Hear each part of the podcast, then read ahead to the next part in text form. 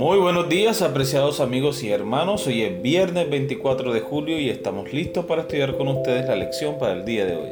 Qué bueno saber que hoy por fin podemos pensar en el sábado. Ya por fin se acercan las horas maravillosas del sábado y sabemos que el Señor puede ayudarnos a descansar, a salir del estrés de la semana y de todos los afanes. Así que bueno, vamos a prepararnos con estudio dedicándole tiempo al Señor.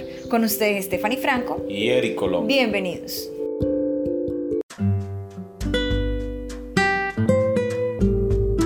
Para estudiar y meditar. Lee Elena de Guay El Camino a Cristo, El privilegio de orar y Testimonios para la Iglesia, tomo 7, una obra para los miembros de la Iglesia. Orar es el acto de abrir nuestro corazón a Dios como a un amigo. No es que se necesite esto para que Dios sepa lo que somos, sino a fin de capacitarnos para recibirle. La oración no baja a Dios hacia nosotros, antes bien nos eleva a Él. Cuando Jesús estuvo sobre la tierra enseñó a sus discípulos a orar. Les enseñó a presentar a Dios sus necesidades diarias y a confiarle toda su solicitud. Y la seguridad que les dio de que sus oraciones serían oídas nos es dada a nosotros también. El Señor Jesús mismo, cuando habitó entre los hombres, oraba frecuentemente. Nuestro Salvador se identificó con nuestras necesidades y flaquezas al convertirse en un suplicante que imploraba de su Padre nueva provisión de fuerza, para avanzar vigoroso para el deber y la prueba. Él es nuestro ejemplo en todas las cosas. Es un hermano en nuestras debilidades, tentado en todo así como nosotros, pero como ser inmaculado rehuyó el mal. Su alma sufrió las luchas y torturas de un mundo de pecado. Como humano, la oración fue para él una necesidad y un privilegio. Encontraba consuelo y gozo en la comunión con su Padre. Y si el Salvador de los hombres, el Hijo de Dios, sintió la necesidad de orar, cuánto más nosotros, débiles mortales, manchados por el pecado, no debemos sentir la necesidad de orar con fervor y constancia. Nuestro Padre Celestial está esperando para derramar sobre nosotros la plenitud de sus bendiciones. Es privilegio nuestro beber abundantemente en la fuente del amor infinito. Cuán extraño es que oremos tan poco. Dios está pronto y dispuesto a oír la oración de sus hijos y no obstante hay de nuestra parte mucha vacilación para presentar nuestras necesidades delante de Dios. ¿Qué pueden los ángeles del cielo pensar de los seres humanos pobres y sin fuerza? sujetos a la tentación y que sin embargo oran tan poco y tienen tan poca fe. Cuando el gran Dios lleno de infinito amor se compadece de ellos y está pronto para darles más de lo que pueden pedir o pensar. Los ángeles se deleitan en postrarse delante de Dios y en estar cerca de Él. Es su mayor delicia estar en comunión con Dios y con todos los hijos de los hombres que tanto necesitan la ayuda que solo Dios puede dar parece satisfechos con andar privados de la luz de su espíritu y de la compañía de su presencia. Las tinieblas del malo cercan a aquellos que descuidan la oración. Las tentaciones secretas del enemigo los incitan al pecado y todo porque ellos no se valen del privilegio de orar que Dios les ha concedido. ¿Por qué los hijos e hijas de Dios han de ser tan remisos para orar? cuando la oración es la llave en la mano de la fe para abrir el almacén del cielo, donde están atesorados los recursos infinitos de la omnipotencia. Sin oración incesante y vigilancia diligente, corremos el riesgo de volvernos indiferentes y desviarnos del sendero recto. Nuestro adversario procura constantemente obstruir el camino al propiciatorio, para que no tengamos, mediante fervientes súplicas y fe, gracia y poder para resistir la tentación. Muy bien, Testimonios para la Iglesia, tomo 7, una obra para los miembros de la Iglesia. No he venido a llamar a justos, sino a pecadores al arrepentimiento. Mateo capítulo 9 versículos 11 y 13. Esta es la obra que Él nos ha confiado, y nunca hubo tanta necesidad de hacerla como actualmente. Los que conocen la verdad se debilitan si nuestros ministros le dedican el tiempo y el talento que debieran consagrar a los inconversos. En muchas de nuestras congregaciones de las ciudades, el ministro predica sábado tras sábado y sábado tras sábado los miembros de la iglesia vienen a la casa de Dios sin tener nada que decir en cuanto a las bendiciones recibidas por haber impartido bendiciones a otros. No han trabajado durante la semana para poner en práctica la instrucción que se les dio el sábado. Mientras los miembros de la iglesia no hagan esfuerzo para impartir a otros la ayuda que ellos recibieron, habrá forzosamente gran debilidad espiritual. La mayor ayuda que pueda darse a nuestro pueblo consiste en enseñarle a trabajar para Dios y a confiar en Él, y no en los ministros. Aprendan a trabajar como Cristo trabajó.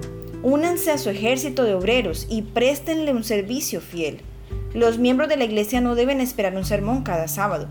Recordemos que somos peregrinos y extranjeros en esta tierra, que buscamos una patria mejor, a saber la celestial. Trabajemos con tal fervor y devoción que los pecadores sean atraídos a Cristo. Los que se unieron al Señor y prometieron servirle están obligados a participar con Él en la gran y magnífica obra de salvar almas. Desempeñen fielmente su parte durante la semana los miembros de la iglesia y relaten el sábado lo que han experimentado. La reunión será entonces alimento a su tiempo que infunda a todos los presentes nueva vida y vigor. Cuando los hijos de Dios vean la gran necesidad que hay de trabajar como trabajó Cristo por la conversión de los pecadores, los testimonios que en el culto del sábado estarán llenos de poder. Con gozo relatarán la preciosa experiencia que han adquirido al trabajar en favor de los demás.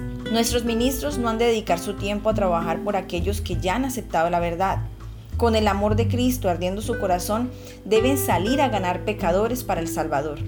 Junto a todas las aguas han de sembrar la simiente de verdad, visitando un lugar tras otro para suscitar iglesia tras iglesia. Dedique el ministro más de su tiempo a educar que a predicar.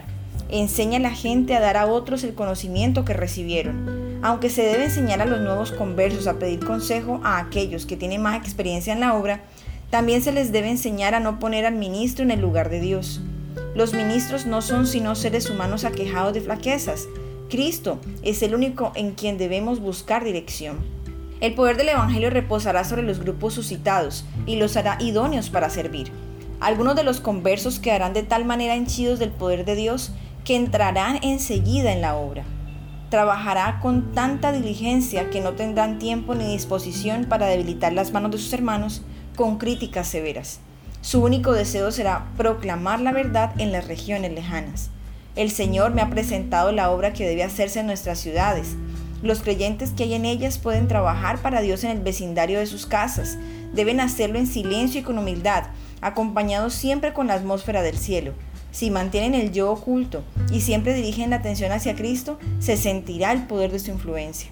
A medida que el que trabaja se entrega sin reserva al servicio del Señor, adquiere una experiencia que le capacita para trabajar cada vez con más éxito para el Maestro. La influencia que le atrajo a Cristo le ayuda a llevar a otros a Él.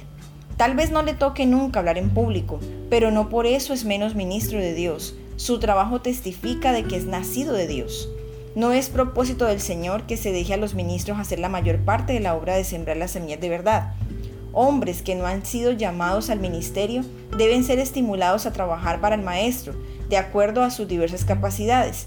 Centenares de hombres y mujeres que están ahora ociosos podrían prestar un servicio aceptable. Proclamando la verdad en los hogares de sus amigos y vecinos, podrían hacer una gran obra para el Maestro. Dios no hace excepción de personas. Él empleará a los cristianos humildes y devotos, aun cuando no haya recibido instrucción tan cabal como la que recibieron algunos otros. Dedíquense los tales a servirle trabajando de casa en casa, sentados al lado del hogar, pueden, si son humildes, discretos y piadosos, hacer más de lo que podría hacer un ministro ordenado para satisfacer las necesidades reales de las familias. La formación de pequeños grupos como base de esfuerzo cristiano me ha sido presentada por uno que no puede errar. Si hay muchos miembros en la iglesia, organícense en pequeños grupos para trabajar, no solo por los miembros de la iglesia, sino en favor de los incrédulos.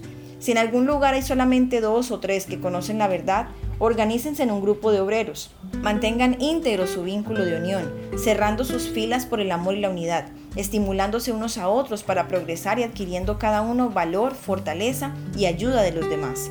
Revelen la tolerancia y paciencia que manifestó Cristo y evitando las palabras apresuradas, usen el talento del habla para edificarse unos a otros en la santísima fe. Trabajen con el mismo amor que Cristo en favor de los que no están en el redil, olvidándose del yo en su esfuerzo por ayudar a otros. Mientras trabajen y oren en el nombre de Cristo, aumentará su número. porque el Salvador dice, si dos de vosotros se convinieren en la tierra, de toda cosa que pidieren, les será hecho por mi Padre que está en los cielos. Mateo capítulo 18, versículo 19. Seguimos con la lectura de la lección. Cuando oramos por los demás, Dios honra nuestro compromiso con Él y nuestra dependencia de su poder al emplear todos los recursos del cielo para transformar las vidas humanas. A medida que nuestras oraciones ascienden a su trono, los seres angelicales entran en acción a su orden. Los ángeles ministradores esperan junto al trono para obedecer instantáneamente el mandato de Jesucristo de contestar cada oración ofrecida con fe viva y fervorosa. Tenemos la seguridad de que ni una oración se pierde ni Dios olvida a nadie. Están almacenadas en el cielo para ser respondidas en el momento y el lugar que Él considere mejor. La oración de fe nunca se pierde, pero es presunción suponer que siempre será contestada en la misma forma y para el objeto mismo que esperamos. Testimonios para la Iglesia, tomo 1, página 211. ¿Qué aliento nos da esto cuando intercedemos por nuestros cónyuges que no conocen a Cristo o por nuestros hijos e hijas, parientes, amigos y compañeros de trabajo? Ninguna oración sincera se pierde jamás. Es posible que no siempre veamos respuestas inmediatas en aquellos por quienes oramos, pero Dios se está moviendo sobre sus corazones de maneras que solo sabremos en la eternidad. Amén. Así que no dejemos de orar por nuestros amigos, familiares, e incluso nuestros parientes más cercanos, incluso el esposo, la esposa, ¿verdad? Porque la promesa está dada. A veces uno piensa que, bueno, el Señor se tarda, ¿qué está pasando? No, pero es que es en el momento de Dios, es en el momento en que Dios considere que es apropiado, que es oportuno. Así que la obra es grande, queridos hermanos y amigos. No debemos dejarla para mañana, hay que empezar hoy a realizarla. Amén, así es.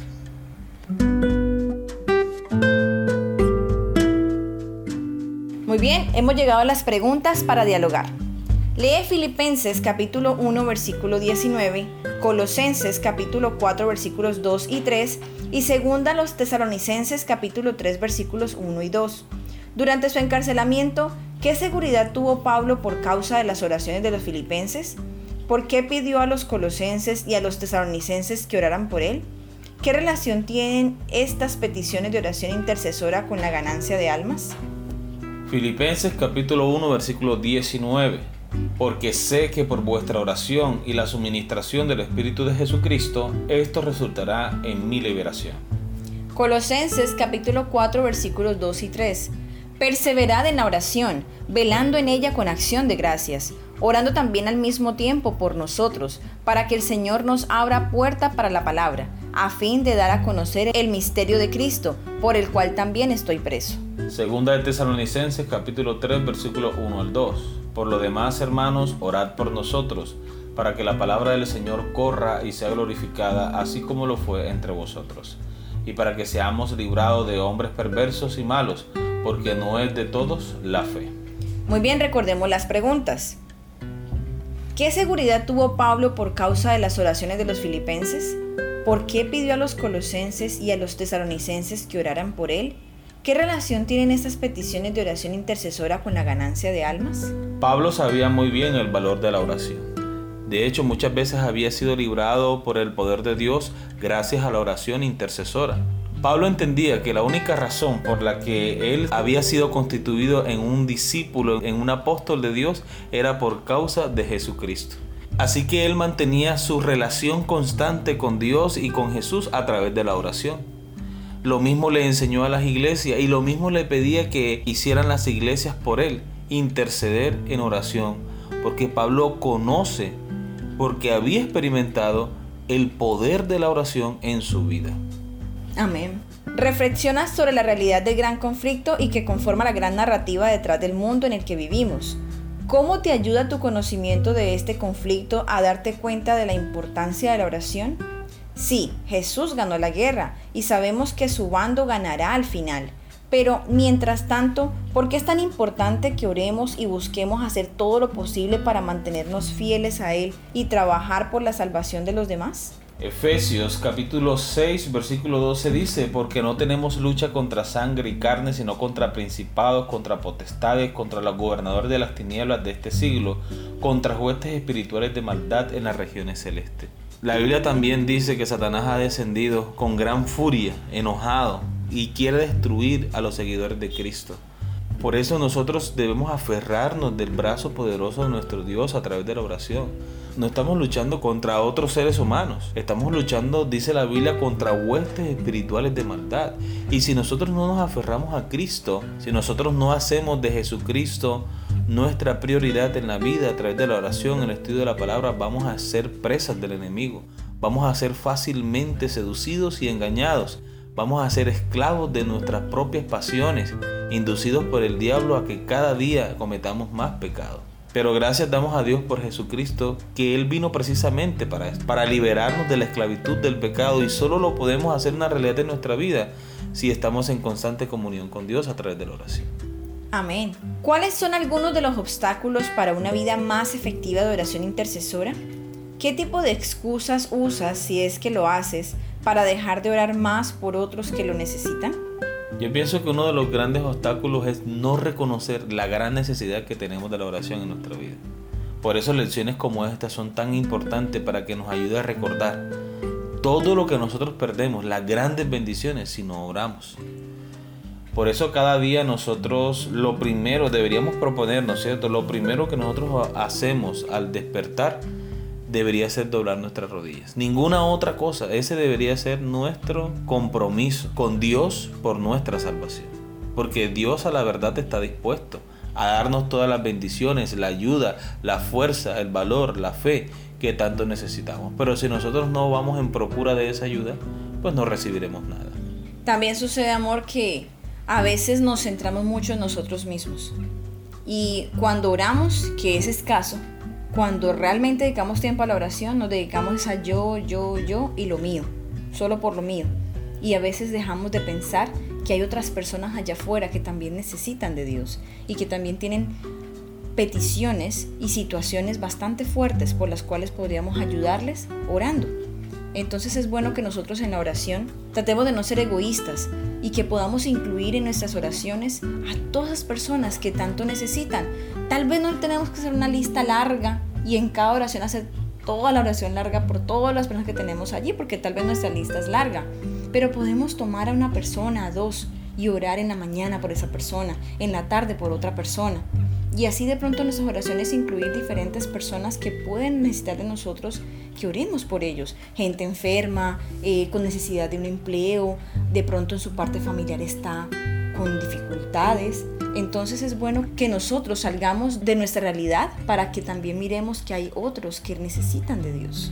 También, amor, no sé si te ha pasado que estamos en medio de la oración y el Señor impresiona nuestra mente con el nombre de un amigo, de un familiar que hace rato no hablamos con él o no sabemos nada de él, pero el Señor nos dice, ora por esta persona. Sí, también. Es importante que hagamos caso a la voz del Espíritu Santo cuando nos pide que hagamos oración intercesora. Tal vez en ese momento, justo en ese momento, esta persona lo necesita. ¿Te acuerdas la otra vez que estábamos hablando acerca de nuestros problemas o nuestras necesidades? Cuando nosotros nos ponemos a pensar en las necesidades de los demás, nos damos cuenta que nuestras necesidades y problemas pues no es que sean tan grandes. Exacto. Hay personas que tienen mayores necesidades que nosotros, que tienen mayores problemas que nosotros y muchas veces nosotros no nos damos cuenta de eso. Y como tú decías, amor, a veces somos egoístas, pidiendo solo por nosotros, el bienestar de nosotros, pero los demás qué? También hay que orar por ellos. Así es. Entonces, hermanos, la obra es bastante grande y nosotros, ahí donde estamos, cada uno donde está en su casa, puede hacer un gran trabajo por sus amigos, hermanos y familiares. Qué rico sería que tú estés orando ahora por alguien y cuando Jesús venga puedas verlo también recibiendo a Jesús en gloria. Eso debe ser algo maravilloso, saber que uno pudo aportar un granito para la salvación de esa persona. Amén. Muy bien, queridos amigos y hermanos, hemos llegado al final de esta lección. Esperamos que haya sido de crecimiento espiritual para cada uno de ustedes. Los esperamos mañana con una nueva lección. Dios les bendiga.